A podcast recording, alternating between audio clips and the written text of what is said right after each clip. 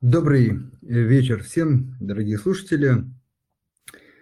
Ну что, у нас э, вторник, 6 часов, так что самое время э, обсудить то, что происходит на рынках, позадавать вопросы и снова обсудить российские компании. А сегодня у нас в гостях Георгий Авидиков, э, частный инвестор и владелец сообщества Инвестократ. Георгий, добрый вечер. Да, Андрей, добрый вечер. Приветствую всех слушателей. А, Георгий, давайте мы обычно...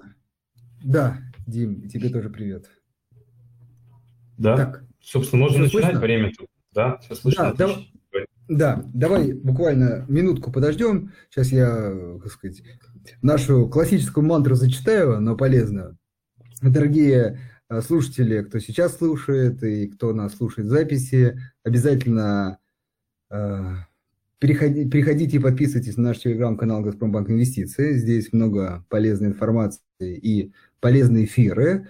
В том числе есть возможность послушать их в записи предыдущие, если интересно. А плюс – мы выкладываем э, там, основную новостную повестку каждый день для тех, у кого нет времени э, ее читать. Какие-то интересные аналитические вещи описываем. Ну и самое важное, разбор э, компании в нашем блоге вы можете почитать. По поводу, как перейти на наш блог, опять же, в телеграм-канале мы всегда укладываем ссылки на предыдущие обзоры, там есть и все предшествующие. Поэтому, кому это все интересно, обязательно приходите. Ну и напоминаю, открывайте счет в э, Газпромбанк Инвестиции и инвестируйте в это непростое время, но, как часто говорят опытные инвесторы, плохое время лучшее для инвестирования. А, так, ну что, я думаю, все, кто хотел, так сказать, успели, поэтому, э, Георгий, еще раз вам добрый вечер.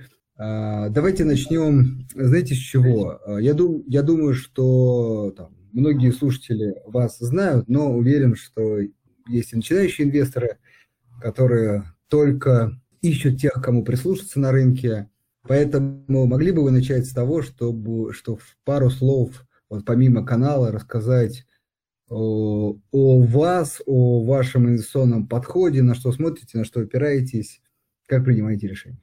Да, еще раз, Андрей, Дмитрий, добрый вечер. Еще раз приветствую всех слушателей. Я на рынке с 2013 года, как и многие, наверное, пришел, начиная с трейдинга, потом уже перешел к более осознанному инвестиции, к более осознанным инвестициям непосредственно в бизнес, используя фундаментальный анализ, а вообще принципы того, как этот бизнес работает, что такое там экспортная выручка, потому что когда слышишь про компании, не понимаешь, что там за этим бизнесом стоит, там три или четыре прибыли, там чистая, операционная, валовая, чем они отличаются, это, конечно, вот было сложно по первости понимать, но со временем, после анализа там первого, наверное, или второго десятка отчетов, такое понимание пришло. А в данный момент у меня три разных стратегии. Я, собственно, пришел и вел свой ИИС а, долгое время открыто, да, в принципе, сейчас мои портфели можно найти.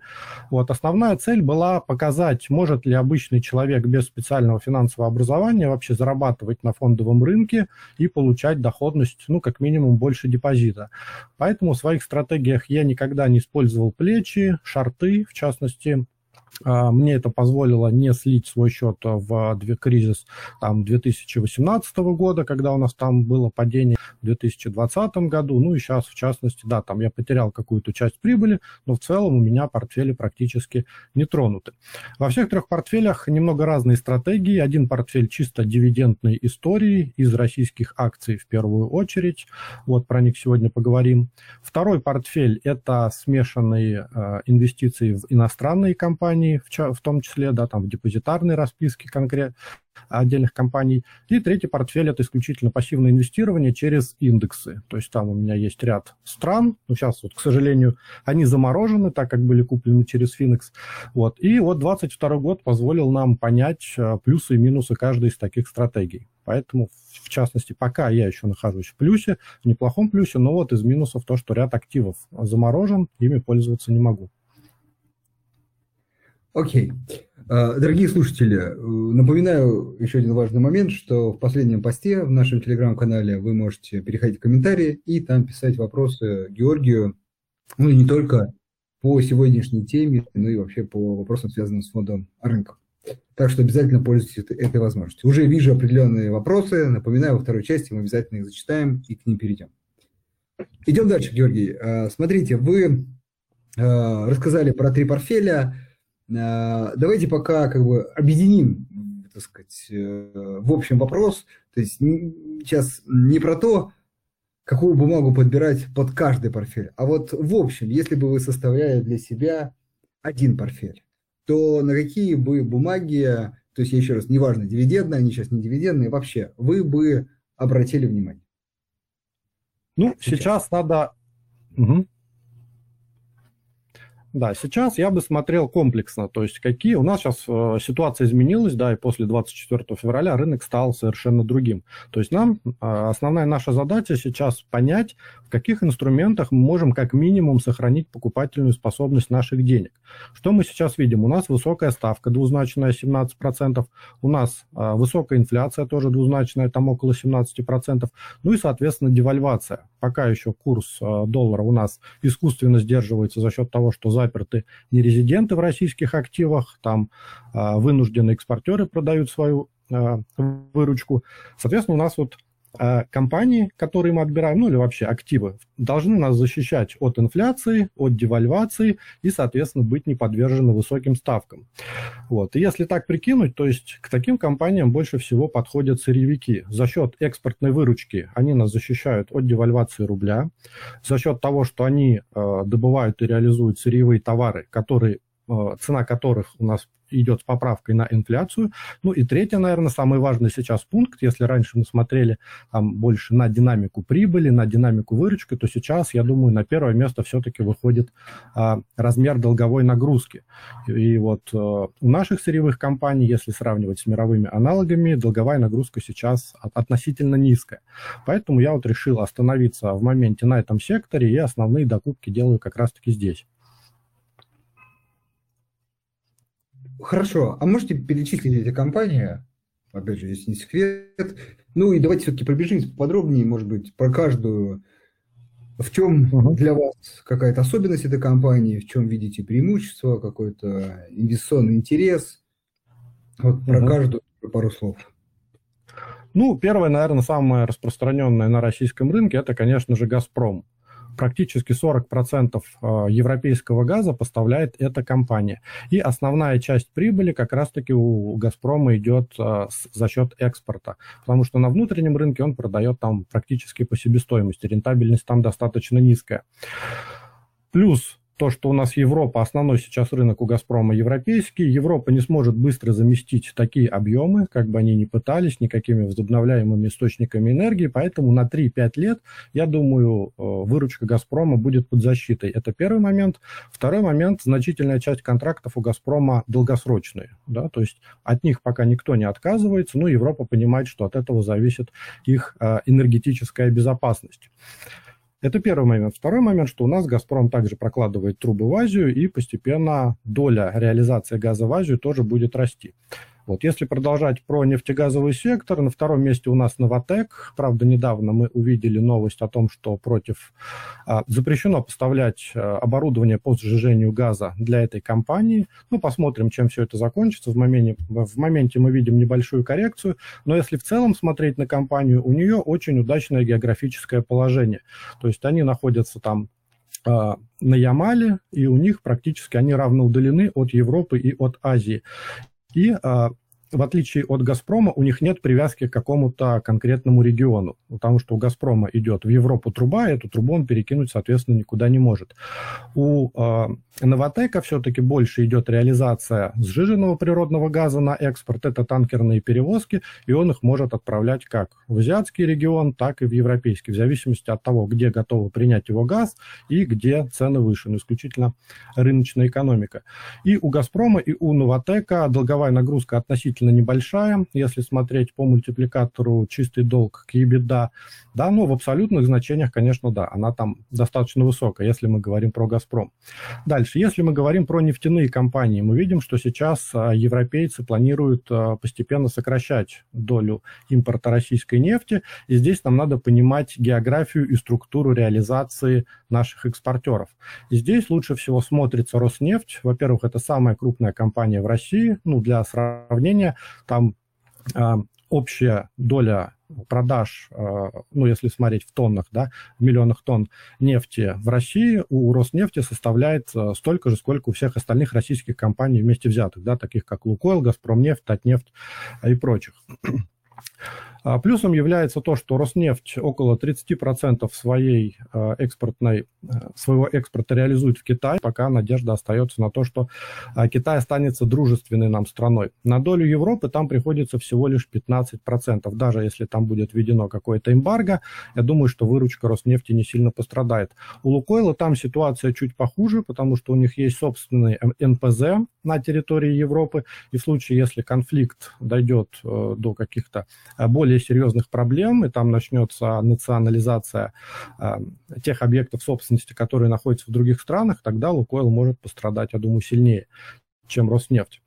Поэтому вот из нефтяного бизнеса я бы выделял Роснефть. Во-первых, это госкомпания. Ну, тут может быть как плюс, так и минус. Плюс то, что в случае каких-то проблем государство все равно поддержит и какие-то хорошие там налоговые льготы предложат или что-то еще. Дальше, если говорить про другие сектора, у нас еще большое количество экспортеров было в черной металлургии. Но сейчас там получился, э, получилась ситуация двойного удара. С одной стороны, у нас э, Мин, э, Минпромторг вводит ограничения на внутреннем рынке, то, что компании должны реализовывать свою продукцию с маржинальностью там не более 20-25%.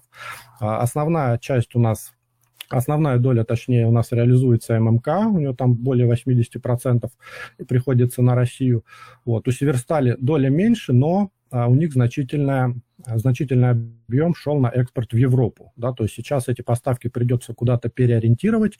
Как они это будут делать, за счет чего? Ну, понятно, что основной, наверное, потенциал и основная часть экспорта пойдет в Азию, но здесь, к сожалению, тоже есть одно узкое горлышко, потому что трансип, к сожалению, не резиновый, и большой объем э, сырьевых товаров туда э, транспортировать не получится, потому что туда сейчас пойдет там и стальная продукция, и э, нефте, э, нефтегазовая продукция, там нефтепродукты и прочее.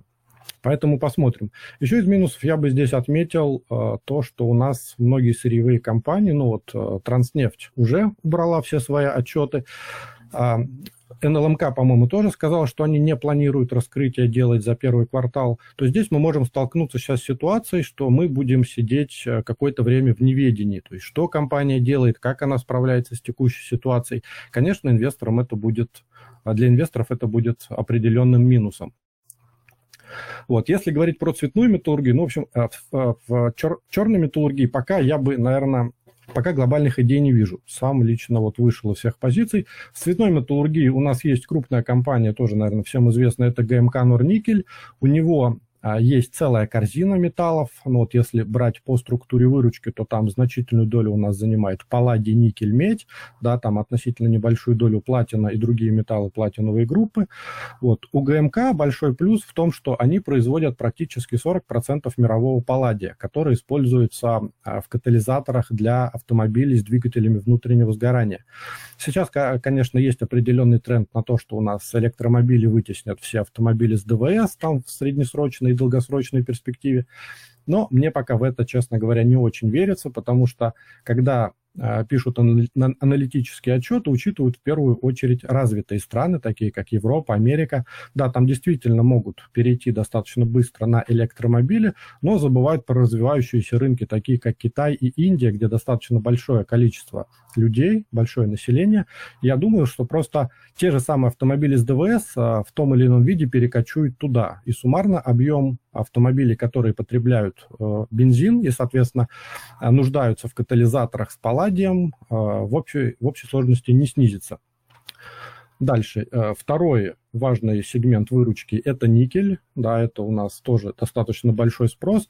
По доле никель, по-моему, у нас где-то около 10 процентов мирового производства в структуре производства э, ГМК, поэтому тут тоже достаточно все защищено, каких-то глобальных проблем мы не видим. Но вот последнее, что было, это против Русала. Там Австралия отказалась поставлять им э, глинозем, что составляло примерно 20% выручки. Вот поэтому ГМК я бы рассматривал, ну, раз уже затронули тему алюминия. Алюминий, конечно, не такой большой объем рынка занимает, это всего лишь 5,5% мирового производства, то, что у нас делает Русал, ну и косвенно N+. Вот. Но я думаю, здесь тоже потенциал определенный есть, вот. поэтому за эти компании я не сильно переживаю, но у Русала, наверное, главный минус то, что все-таки долговая нагрузка чуть выше среднего, и надо посмотреть, как они будут с ней бороться. Пока рыночная рыночная конъюнктура хорошая, цены на алюминий у нас там находятся вблизи исторических максимумов, а, а Русал за счет того, что значительная часть электроэнергии, а производство алюминия, она идет с, через а, через процесс электролиза, да, оно требует значительной доли электроэнергии, и вот она как раз производится на гидроэлектростанциях, которые являются, ну, одними из самых а, высокорентабельных, да, ну, наверное, сопоставимыми с атомными электростанциями. Вот поэтому Русалу получается производить продукцию с минимальной себестоимостью, если смотреть по мировым меркам, и находится он в первом квартале. Даже если будут проблемы с логистикой, я думаю, что просто снизится маржинальность, но при этом объемы все равно сохранятся близко к текущим уровням. Ну, опять же, да, это просто мои личные рассуждения, не являются индивидуальной инвестиционной рекомендацией. На третьем месте я бы, наверное, выделил компанию Полюс. Это производство золота, и, как мы знаем, когда у нас начинаются какие-то глобальные проблемы, а мы видим, что инфляция сейчас растет не только в России, она растет в мире. Вот сегодня вышла статистика по Америке, там уже инфляция находится на уровне 8,5%, при том, что ставка ФРС там 0,5%.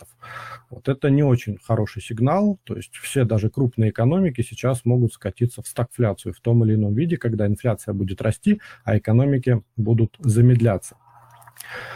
Вот. Это будет не очень позитивный сигнал для российского рынка в том числе, потому что основными потребителями нашего сырья являются как раз-таки развитые страны. Если там начнется стагфляция, да, и потом, может быть, она скатится в рецессию, от этого нам будет э, тоже плохо. Это надо учитывать. Так вот, э, когда начинаются проблемы в развитых э, экономиках, люди пытаются куда-то, где-то спрятать деньги. Вот. Исторически таким э, инструментом является золото, который может впитать э, большой объем ликвидности, да, потому что там ну, даже в какую-то валюту развитых стран, кроме доллара. Вот почему у нас доллар является сейчас а, основной мировой валютой? Потому что она наиболее ликвидная, туда можно спокойно засунуть там десятки, а то и сотни миллиардов долларов. Вот, к сожалению, нет такой альтернативной валюты, куда можно было быстро переложить такой же большой объем.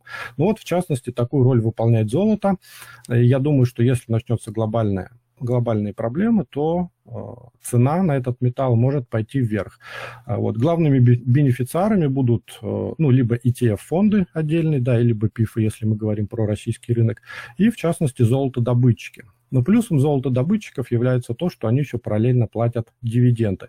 В частности, Полюс – это одна из самых рентабельных в мире компаний. У них самая низкая себестоимость и, соответственно, самая высокая маржинальность.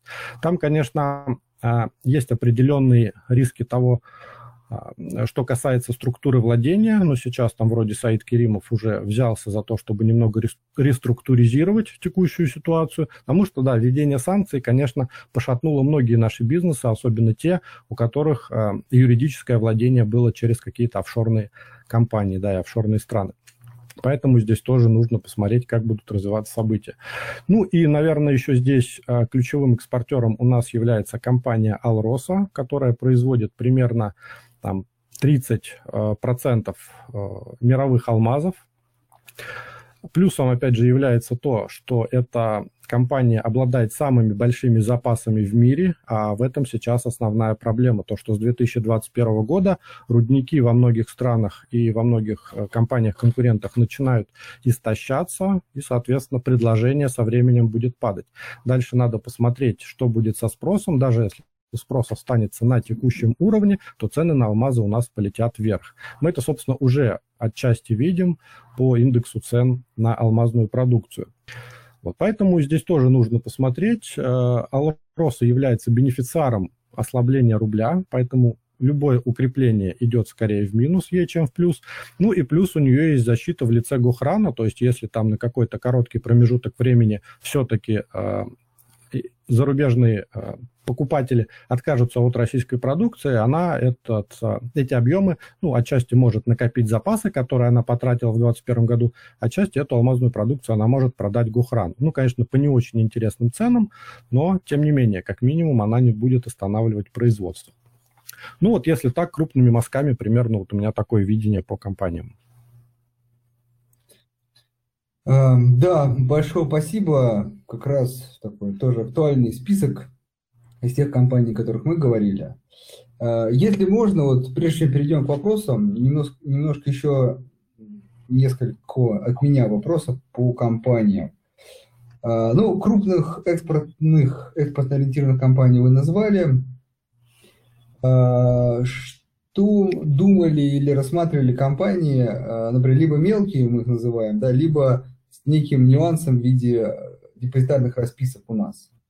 Вот э, рассматриваете ли вы такие компании? Ну, давайте перечислю там, например, X5, э, Яндекс, э, ну, Рус, о, этот, э, Русагра, вот три таких представителя.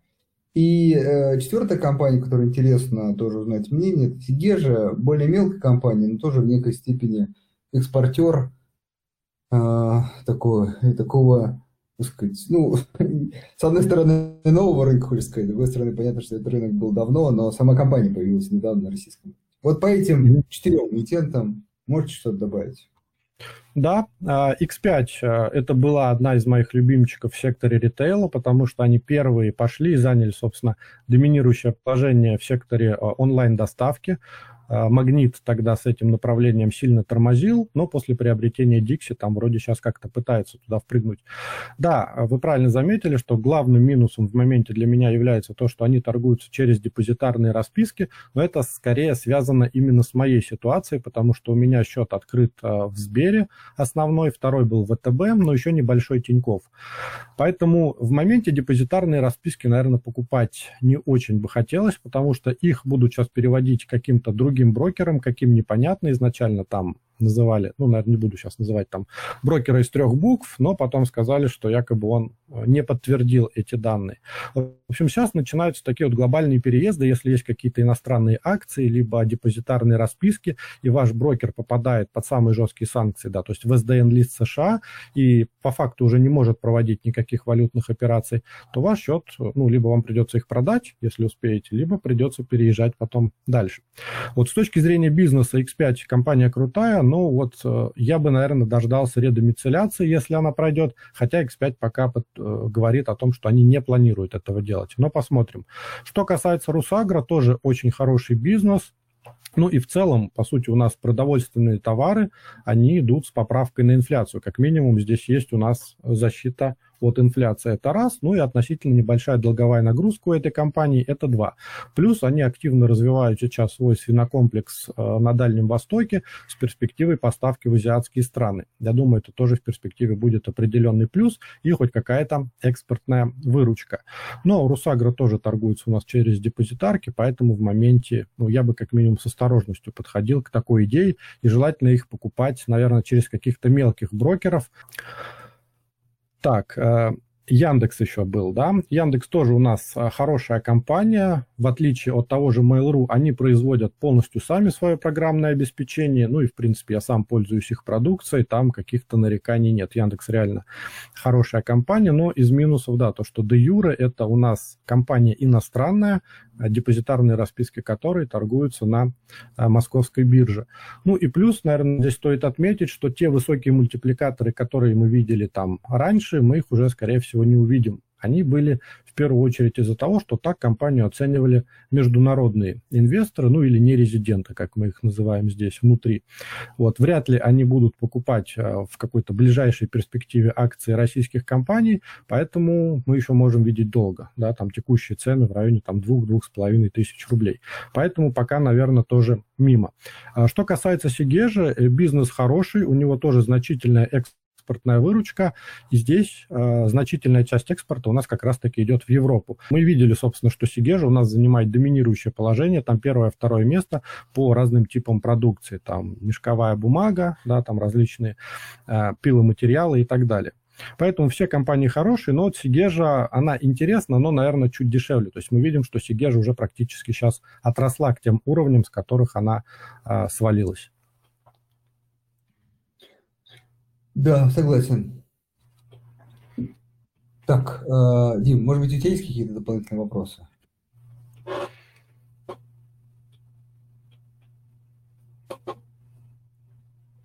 Окей, пока Э, давайте ждем и переходим к вопросам, я думаю.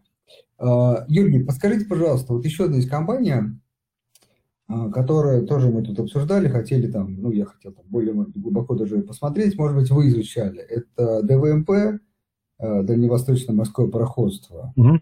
Тоже в некой степени такой один из, кажется, бенефициаров этой истории. Вот. Смотрели ли вы, изучали эту компанию? А, детально не изучал, но заходил на сайт, у них очень низкая раскрываемость. Вот, в частности, мне кажется, пример ДВМП показательный, то, к чему могут скатиться многие российские компании, да, то есть там какой-то такой чисто формальный отчет МСФО, чисто формальный годовой отчет, никаких презентаций, никаких стратегий развития, ну, в общем, достаточно закрытая компания. Вот. Мне еще нравится, если говорить про порты, это НМТП, у него выход в Черное море, да, там Новороссийский а, порт, мы видим, что сейчас нагрузка на черноморские порты тоже растет, потому что через Черное море тоже можно транспортировать значительную часть продукции, но НМТП в нашем случае у них там основные объемы и основные доходы идут как раз-таки от экспорта, от а, транспортировки а, нефти и нефтепродуктов. Там доля металлов, угля и прочего относительно небольшая. Поэтому вот НМТП, в принципе, может выиграть от этого, но если говорить про их материнскую компанию, которая скрыла всю отчетность, вот я боюсь, как бы НМТП не поступил аналогичным образом. Окей, okay. uh, может быть, еще какие-то эмитенты, которых не назвали? То есть уже, может быть, не столь крупные, не столь очевидные, но все-таки на, на которую вы думаете стоит тоже обратить внимание. Ну, наверное, если говорить про металлургов, опять же, это ВСМПО Ависма, но она тоже отчасти такая закрытая, но она производит титан. В России у нее крупных конкурентов публичных нету, и значительная часть этого титана используется как раз таки международными концернами, такими как Boeing, Airbus, а, там этот, а, как он, Харли Дэвид, не Харли Дэвидсон, как там эти двигатели э, называются? Харли Дэвидсон, э, да? Ну, вы имеете в виду это, бразильскую эту компанию, да, авиастроительную? Нет? Не, российскую, российскую, да. Не, а, я, я говорю про ту, которая это, двигатели делает для самолетов. А, это да, да, кажется, она, да. Понял. Вот. И, в принципе, там сейчас мы видим, кстати, что при санкциях в 2014 году она практически не пострадала. Там уже с российской стороны пытались оказывать давление о том, что ВСМПО не будет продавать «Титан». А, Наверное, по интересным уровням эту компанию можно было бы подобрать. Вопрос, как оценить эти интересные уровни. Потому что компания, ну, как я уже сказал, относительно закрытая. Окей, okay. а не слышали там, может быть, э, ну так, сейчас много, к сожалению, как сказать, фейковых новостей, и вроде бы Боинг собирался все-таки как-то ограничивать покупку, или все-таки отказались от этой идеи?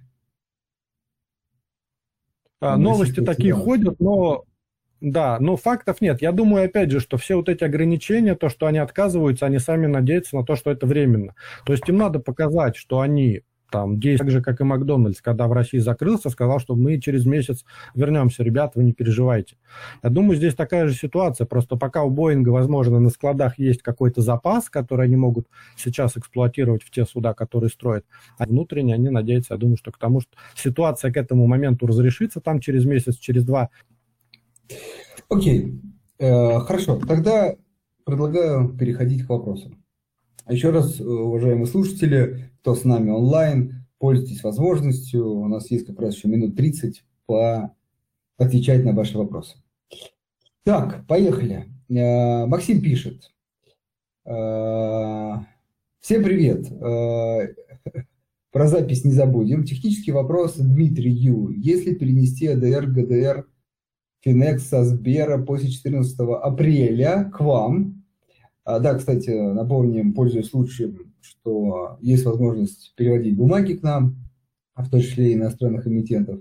Возможно ли будет ими торговля и перенесутся ли они? Ну, э, перенесутся точно. По, по поводу торговли там есть нюансы, может быть, э, Дима прокомментирует.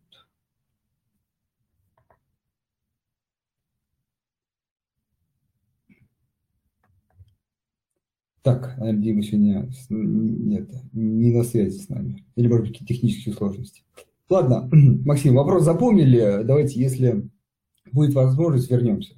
Вот, я пока э, кратенько отвечу, потому что я так слышу эту информацию, к сожалению, действительно приходят бумаги, часть которых там можно продавать, часть э, нельзя, там, связанные с э, местами хранения непосредственно у предыдущего брокера. Вот, по поводу Finex, к сожалению, точно вот не подскажу.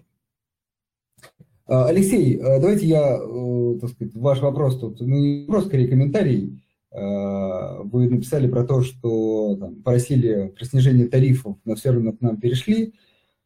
Вот, ну, мы говорили об этом, что там, тарифы – это вещь субъективная, там, мы тоже анализируем рынок, и плюс-минус, на наш взгляд, по крайней мере, они на одном уровне – ну, там, с учетом вообще, кстати, исторически небольших тарифов на российском рынке. Вот, поэтому, ну, безусловно, выбор за вами. Рады вас видеть среди наших клиентов.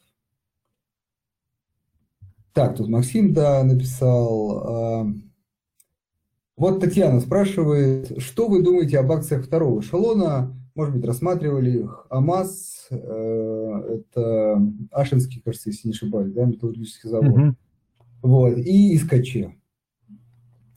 А, ну, что касается Ашинского медзавода, наверное, нет. Ну, чисто такие прям совсем дальний эшелон я не рассматриваю. Что касается ИСКЧ, да, в целом эта компания интересная, потому что мы видим, а, что российские власти сейчас планируют активно развивать это направление, именно производство препаратов, поэтому ИСКЧ может стать бенефициаром как раз-таки этой ситуации.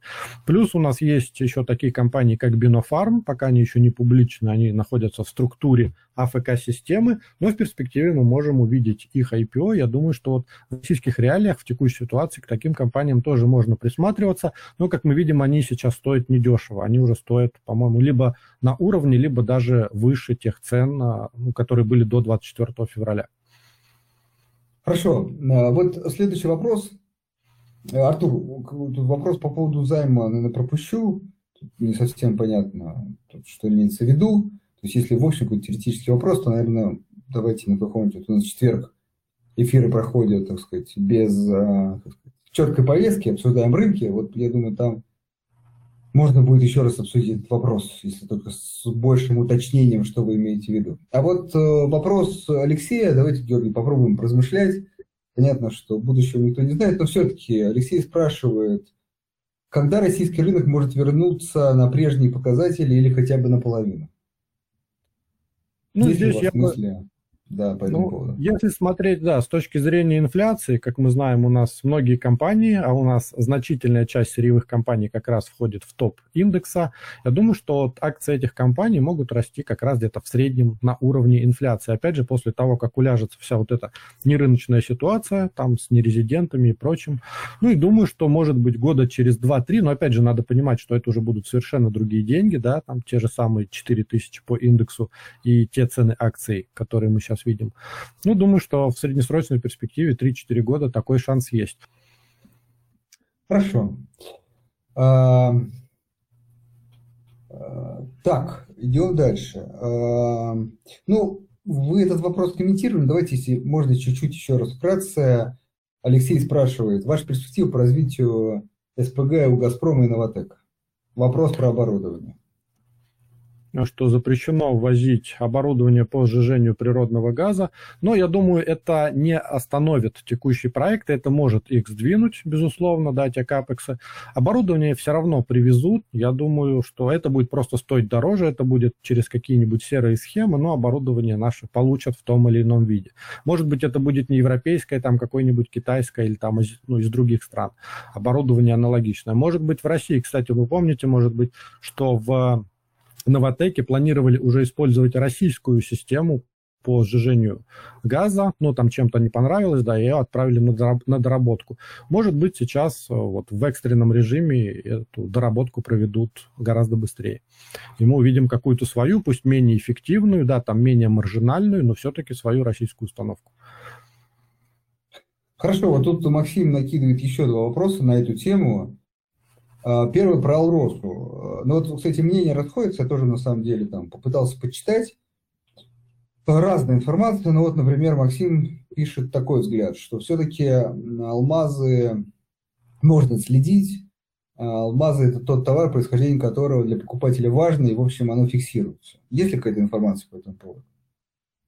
Да, скорее всего. Ну, опять же, это речь скорее идет про крупные алмазы. Если вы покупаете какое-нибудь колечко с камушком, вряд ли, наверное, вас там интересует, кто его и когда произвел. А те именно инвесторы, которые покупают там крупные алмазы, крупные бриллианты, вот на биржах, там, да, безусловно, я думаю, там все это отслеживается, есть какие-то специальные паспорта. Окей, вот как раз, да, вот эту информацию я слышал, что это все-таки история про такие, даже не средние, а больше крупные такие, ну, уникальные а, да, там алмазы, бриллианты. Вот, все-таки мелкие – это история, которая а, не требует вот этого истории там, с происхождением и так далее. Поэтому, ну, а большая часть все-таки надо понимать, это такие мелкие, да, алмазы такого в розницу, ну, поэтому... Да, Георгий? Да, да, я просто подтверждаю, что тут вряд ли кто-то будет вот именно на мелкие обращать внимание. Там просто их идут там миллионы штук, и кто там будет разбираться, откуда какой пришел. Да, ну и плюс еще хочется добавить про Алрос. Я тоже в свое время после этих ограничений э, там, вспоминал, к нам приходили представители, говорили о том, что продукцию этой компании можно поместить в один там, чемодан годовой, да, или там, ну, чуть больше, ну, то есть небольшой объем и, собственно, экспортировать. То есть это история, не требующая там больших каких-то э, логистических затрат и так далее. Поэтому, на мой взгляд, действительно, отслеживание вот этой истории гораздо сложнее, чем, не знаю, например, остальную продукцию. Ну да. Хорошо, да. хорошо. Второй вопрос, опять же, от Максима про Газпромнефть, Роснефть. Э, тоже э, насколько с текущими ограничениями сможет, смогут все-таки развивать или, по крайней мере, обслуживать текущие месторождения? Ну, нефть – это вообще на самом деле глобальный вопрос. Если посмотреть, э, что у нас происходит с сектором не только в России, но и в мире, в первую очередь у нас там достаточно крупным экспортером и производителем, скажем так, стала США с недавних пор за счет сланцевой революции. Так вот, а, та же самая нефть, ну вот когда там поверили в сланец, там до 2015 года, пока там цены на нефть не обвалились, в него готовы были инвестировать и инвестировали, собственно, там сотни миллиардов долларов. Потом, когда увидели, что рентабельность сланцевых месторождений гораздо ниже, чем обычных, ну, традиционных, которых, к сожалению, становится меньше, ну или, к счастью, для России, вот, а, что инвестиции туда не так уж и рентабельны. То есть вы можете вложить с расчетом на то, что через 5 лет все окупится, а там через 2-3 года у вас нефть обвалится, ваши месторождения станут нерентабельными, и вы уже никогда не вернете своих инвестиций. Плюс второй главный минус, если говорить про сланцевые месторождения, это а, там высокий дебет, да, то есть высокие объемы добычи только в первые несколько лет, да, там 1-3 года. Потом там падает этот дебет э, ну, практически там в 10 раз. Вот это нужно учитывать. Поэтому, когда мы говорим про российские, э, про российскую нефтянку, здесь все-таки значительная часть месторождений, пока еще старых, которые были от, открыты в СССР, да, они не такие трудноизвлекаемые. Ну, у нас есть, конечно, там вот в Западной Сибири Баженовская свита, там нефть трудноизвлекаемая, и, наверное, да, без западного оборудования будет сложно там что-то добывать. Но на тех месторождениях, которые уже есть, я думаю, там еще в ближайшие десятилетия сильно а, дебет, да, или тот объем добычи, который есть, не снизится. Вопрос, что будет зарубежным, и, как я уже сказал, на мой взгляд, не сможет, не сможет мир отказаться так быстро от нефти. Мы до сих пор углем пользуемся, да, и от угля не можем отказаться, несмотря на все эти, а, несмотря на все те энергоносители, которые сейчас есть в мире. Вот. Поэтому я думаю, что в том или ином виде все равно будет эта добыча идти. Может быть, она будет менее эффективной на каком-нибудь китайском оборудовании. Но здесь не идет, я думаю, сейчас речь про то, что эти месторождения просто встанут, и Россия перестанет добывать.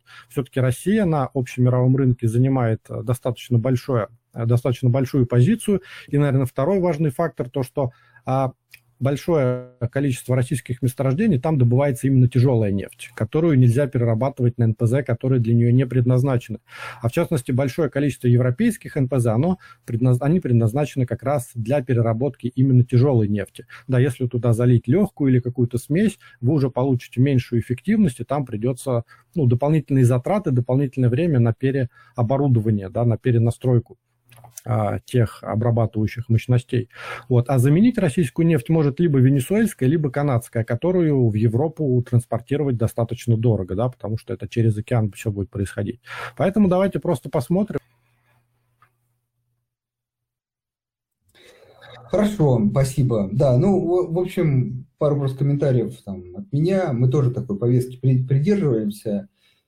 Э, понятно, что, наверное, тут надо тоже понимать, что ну, через какое-то время в любом случае Европа будет предпринимать попытки а, в этом направлении. Ну, я думаю, что и, там, наши а, экспортно-ориентированные компании тоже также будут предпринимать попытки по направлению там, этих товаров, ну, в первую очередь, на азиатские рынки. Поэтому э, здесь, как говорится, время есть, и не так все там плохо, как иногда где-то там встречаю такие прям негативные прогнозы.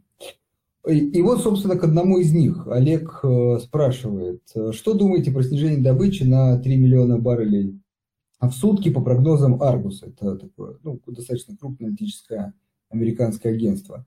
Э, сильный удар по российским нефтяникам в этом году. Да, я согласен. Но тут, скорее всего, будут закрываться те месторождения, которые имеют низкую рентабельность. Ну, как было, мы уже, собственно, это проходили в 2020 году, когда спрос на нефть резко упал по объективным объективным причинам из-за пандемии, и тоже многие скважины законсервировались. Тут есть, конечно, одна большая проблема, что скважину, если ее остановить, добычу, да, то на многих, особенно старых скважинах, возобновить ее уже никогда не получится, да, то есть это просто, по сути, будет мертвая скважина. Вот, и если говорить, опять же, про ту же самую Роснефть, то она значительную часть своих проблем да, и снижение объемов перенесла на свою текущую дочку Башнефть, которая сама сокращала добычу. Вот я думаю, что будут действовать примерно по такому же сценарию, просто сворачивать малорентабельные месторождения, либо те месторождения, на которых добыча а, может быть восстановлена. То есть пока сложно оценить, насколько это сильно ударит или не сильно по российским нефтяникам. Здесь все-таки дождаться нужно каких-то комментариев от них. Я здесь, к сожалению, не совсем компетентен. Хорошо, ну и такой прогноз достаточно на самом деле серьезный. То есть в этом году он 3 миллиона. То есть это действительно сильное значение. Сейчас действительно сложно делать прогнозы. Я думаю, что, наверное, в первую очередь, если может быть такое снижение, то связано не с проблемой добычи, а с проблемой транспортировки, потому что тоже а, на эту часть есть ограничения и сложности. А, и особенно, ну, там, понятно, не трубопроводная нефть, а вот именно с помощью танкеров или там каким-то другим способом.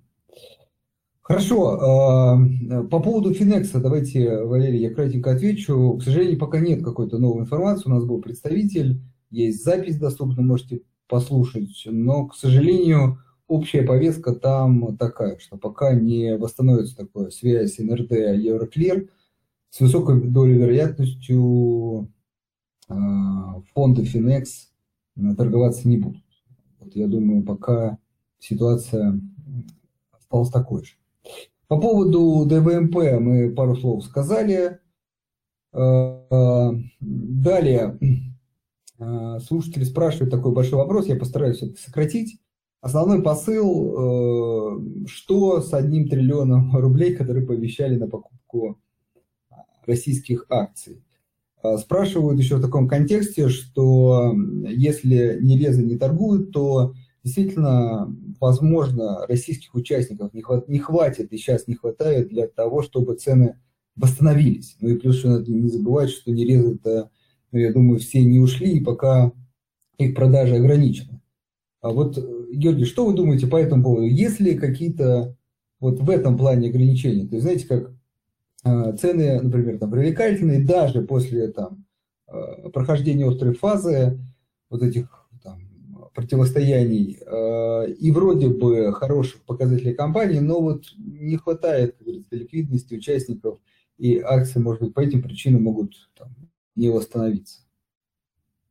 Да, безусловно, такой шанс есть, но надо понимать еще, что те санкции, которые введены, они все-таки имеют э, достаточно длинные последствия. То есть мы сейчас просто можем не оценить всего того вреда, который они нам нанесут. И мы это будем видеть по учетам российских компаний там, в третьем, четвертом квартале, возможно, там в 2023 году только.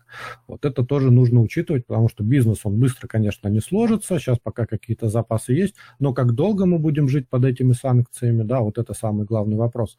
Что касается одного триллиона рублей, я думаю, он скорее используется как соломка. То есть если будет какая-то сильная волатильность на рынке, тогда они его подстелят. Это первый момент. А второй момент, они его могут подстелить как раз-таки для нерезидентов, чтобы они могли выходить, когда там, ну, условно, разморозят наши золотовалютные резервы, которые станут драйвером разморозки а, нерезидентов на нашем рынке. И там подключится тогда ФНБ, ну и в том или ином виде будет эти акции выкупать. Может быть, это будут, как они планируют, в каком-то отдельном вообще стакане, и на те котировки, которые мы видим у себя, это вообще никак не отразится. Да, согласен, это тоже очень такая сложная схема, которая в том числе завязана и на блокировке а, нашего ФНБ. Ну, вполне, так сказать, на мой взгляд, адекватные меры а, на эти ограничения. Окей, идем дальше. А, уважаемые слушатели, некоторые вопросы сейчас пропускаю, потому что отвечали вот про золотодобытчиков, по полю золота Георгий, про поле золота Георгий говорил. Про э, МАК, ну, Максим, вернее, спрашивал про ГМК, тут, тут совсем такие размышления, там будут дивиденды, не будут. Вот. Единственный, наверное, ваш вопрос, вот процитирую вторую часть. Ну, тоже субъективная вещь, но все-таки, Георгий, как думаете, вот Максим спрашивает, возврат к прежним э, дивидендам, особенно там у металлургов, у цветных, э, цветных металлургов, да, цветных компаний, добывающих цветные металлы, ну, у некоторых там нефтяников, а, вот те дивиденды высокие, если они вернутся, будет ли, не будет ли такого, знаете, со стороны государства а, взгляда на это как а, на то, что сказать, не время там, распределять деньги, время инвестировать, потому что и до этого был такой некий сигнал, особенно к металлургам, на это, э, по, по, по этому вопросу, а вот после последних событий, может быть, он усилится? Как что думаете? Ну, с точки зрения акционера, наверное, было бы логичным сейчас, если есть какой-то свободный кэш, просто производить обратный выкуп, потому что многие акции сейчас дешевы, и гораздо лучше выкупить эти акции с а, дальнейшим погашением, да, то есть мы как акционеры от этого получим больший эффект, чем выплата дивидендов, с которой еще у нас удержат 13%.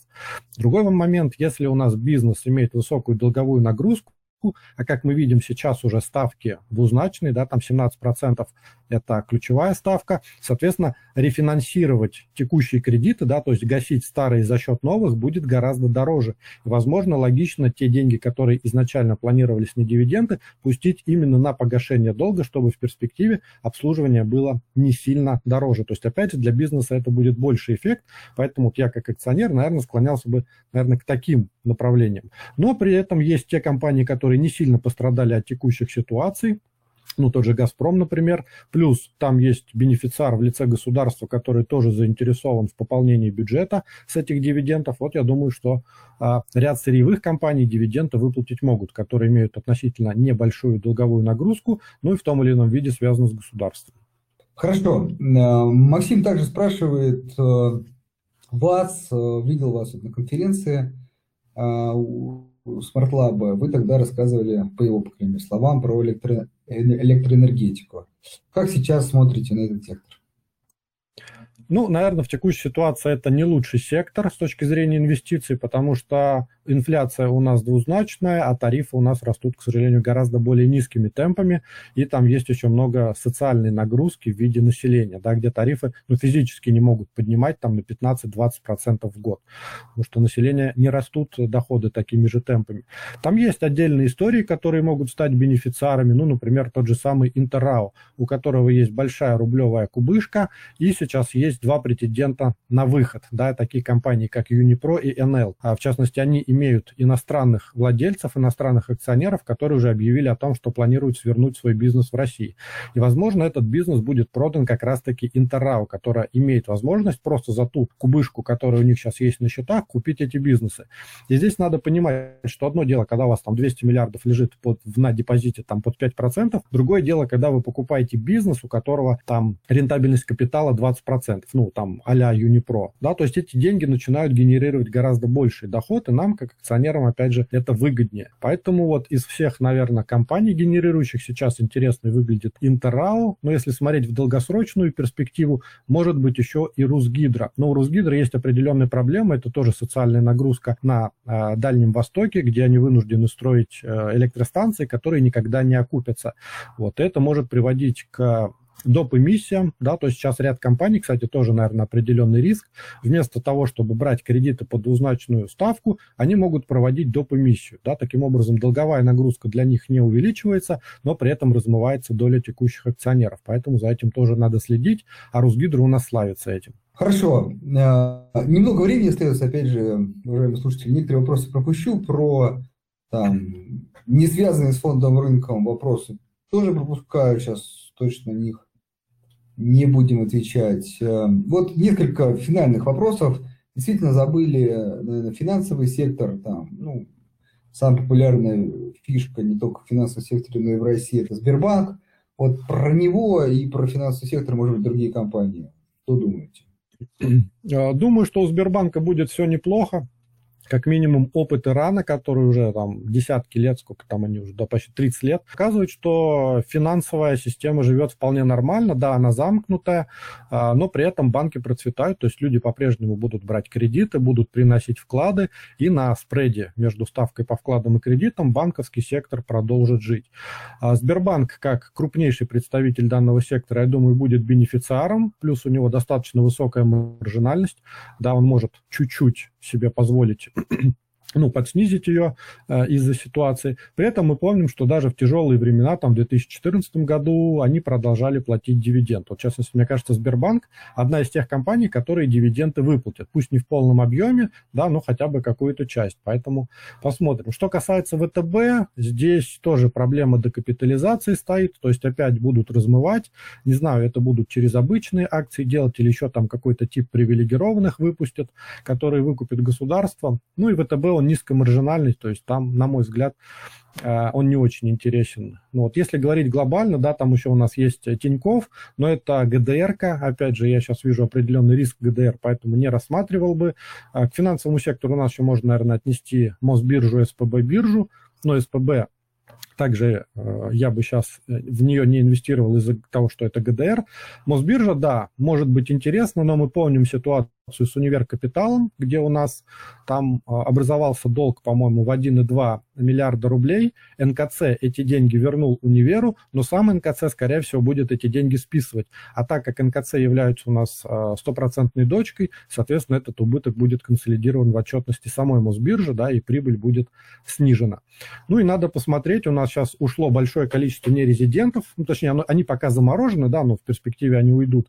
Это снизит ликвидность, соответственно, это ударит по комиссионным доходам компании. Но при этом, возможно, в первом-втором квартале частично это будет компенсировано за счет того, что выросла ставка, а Мосбиржа получает доходы от комиссионных доходов и от финансовых. То есть у них просто свободные деньги лежат в коротких УФЗ. Вот это компенсирует. Но в долгосрочной перспективе могут быть определенные проблемы. Поэтому здесь надо последить будет, что компания с этим сделает. Ну и что будет с нерезами в первую очередь. Хорошо. Ну и тут два финальных вопроса, пока Сергей отвечу по поводу, как перевести. Сергей, нужно открыть счет, в приложении в чат написать, э, там, что у вас есть такая потребность, и вам коллеги обязательно подскажут, помогут с этим вопросом. Так, э, два вопроса. Вот из тех компаний золотодобытчиков вы комментировали, но э, коллеги спрашивают все-таки Селигард, Петропавловск, может быть, вот эти компании вы тоже рассматривали?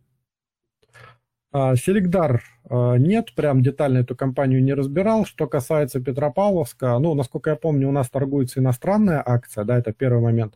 А второй момент, что там а, большие проблемы корпоративного управления. То есть там такие есть неторговые риски, из-за чего, собственно, эта акция долгое время и падает. Ну, если там вдаваться в детали бизнеса, у них сейчас Основная часть руд, из которых они добывают золото, огнеупорные, которые требуют большего количества операций по извлечению золота, и, соответственно, маржинальность такой добычи сокращается, да, потому что растет себестоимость. Поэтому на фоне того же полюса и полиметалла вот эти две компании смотрятся похуже. Но по полиметаллу это тоже хороший бизнес, в частности, имеет там 15% выручки от реализации серебра, но это иностранная акция, поэтому есть определенные риски. Хорошо. И последние две компании. Э, Алексей вот спрашивал про них. Нижнекамск нефтехим, э, Куйбышев Азот. И, кстати, можно под Куйбышев Азот мы тоже чуть пропустили. Минеральное удобрение в общем как сектор. То есть Нижнекамск и минеральное удобрение, если можно в конце прокомментировать. По Нижнекамск нефтехиму э, сейчас это ну, такая достаточно закрытая компания, не только сейчас она такой и была, у них низкая раскрываемость, плюс мы там видели дивиденды, там хотят платят, хотят не платят, но, в общем, такое посредственное отношение к миноритариям, мне такие бизнесы не нравятся. Что касается их э, маржинальности, туда там все неплохо, и в частности, может быть, э, Нижнекамск нефтехим в том или ином виде будет э, бенефициаром от того, что у нас ограничения сейчас на экспорт нефти, да, то есть больше нефти будет направляться на производство там какой-нибудь резины, пластика и, и прочего. В долгосрочной перспективе я вижу, тут будет большая конкуренция, потому что Роснефть там строит свой э, нефтехимический завод, Газпромнефть, по-моему, тоже. И плюс сейчас э, на уровне государства поддерживаются все такие проекты, они субсидируются, ну, те, которые строятся вот крупными нефтяными компаниями в частности. Я думаю, что там будет конкуренция, маржинально снизится. Но вот в комплексе да, вот если смотреть компанию Сибур, которая пока еще там не вышла на рынок, вот к Сибуру, наверное, можно было бы присмотреться. Это как раз комплекс а, да, там из нескольких компаний. Может быть, будет интересно. Что касается удобрений, а, да, у нас есть определенный плюс. А, ну, Куйбышев Азот тоже не очень большая компания, поэтому детально я ее не разбирал. Там есть оперативный, определенные корпоративные еще нюансы. Но вот если говорить про крупные компании, да, такие как Фосагра, Акрон, да, безусловно, они являются бенефициарами текущей ситуации. Акрон мне не нравится тем, что у них низкий фрифлот, то есть низкое, небольшое количество акций в свободном обращении, соответственно, низкая ликвидность. Фосагра, да, вот Фосагра сам держу, прилично заработал, но я ее держу там уже с 2017, по-моему, года, покупал там в среднем по 2 300. То есть там сейчас доходность неплохая, ну и, возможно, будут неплохие дивиденды если выплатят в этом году. Хорошо. Георгий, вам огромное спасибо. Если позволить такой комплимент, вот сразу чувствуется, что человек, как сказать, инвестирует, разбирается и вот, э, ну, как сказать, в хорошем смысле понимает фундаментальный анализ, причем очень часто эта история настолько искажена а, пользователями, что там, даже какой-то там сиюминутный анализ новостей тоже используют как фундаментальный анализ. Поэтому... Да. Спасибо. Да, для слушателей вот просто хороший пример того, что когда вы выбираете компании, вы должны хотя бы понимать, что это за компания, какую продукцию производит, в какой там, конкурентной э, среде она работает, какие там проекты и так далее, и так далее. И, в общем, подходить к выбору акций именно как э, к покупке бизнеса, покупке частички бизнеса. И тогда и вектор принятия решений будет, на мой взгляд, правильный, и сроки инвестирования соответствующие, и, в общем, результаты э, тоже, я думаю, не заставят э, ждать, даже с учетом там каких-то кризисных явлений. Ну, давайте посмотрим. Мы тут уже делали некие прогнозы там по рублю, вот, э, укрепление. Ну вот давайте можем еще один такой аккуратненький сделать, что там вполне ставим на восстановление рынка. Там, ну, понятно, сроки сложно называть, но год три, то есть такой эффект или, или такой сценарий там 16-17 года. Вот, конечно, посмотрим, э, ограничения сейчас э, все-таки посерьезнее, но опять же, опыт многих стран показывает, что сказать, бизнесы всегда находят варианты для там, продолжения работы, может быть, с большими издержками, но текущие цены, текущие коррекции в большей степени отражают как раз эти потенциальные проблемы. Поэтому итогом да, моего так сказать, вывода то, что и сейчас вполне можно рассматривать компании для инвестирования, ну, по крайней мере, из списка то, что называл Георгий, тут мы на самом деле мы очень схожи, крупные экспортно-ориентированные компании, это должны быть, на наш взгляд, первый приоритет, на кого обращать внимание. Дальше каждый сам решает. Ну, а там, второй эшелон или АДРки, ГДРки, это уже при принятии рисков, при тоже, так сказать, понимании плюсов и минусов каждой компании. Георгий, еще раз вам огромное спасибо. Э, желаю всем нам, чтобы э, рынки так сказать, быстрее восстановились, хотя всегда оговариваюсь, для опытного инвестора, возможно, так сказать, снижение есть приятное время для более дешевых покупок. Согласен, да. Андрей, спасибо, что пригласили. Спасибо всем слушателям, что пришли и за ваши вопросы. Всем удачных инвестиций. Да, большое спасибо. Всем хорошего вечера и до свидания. Счастливо.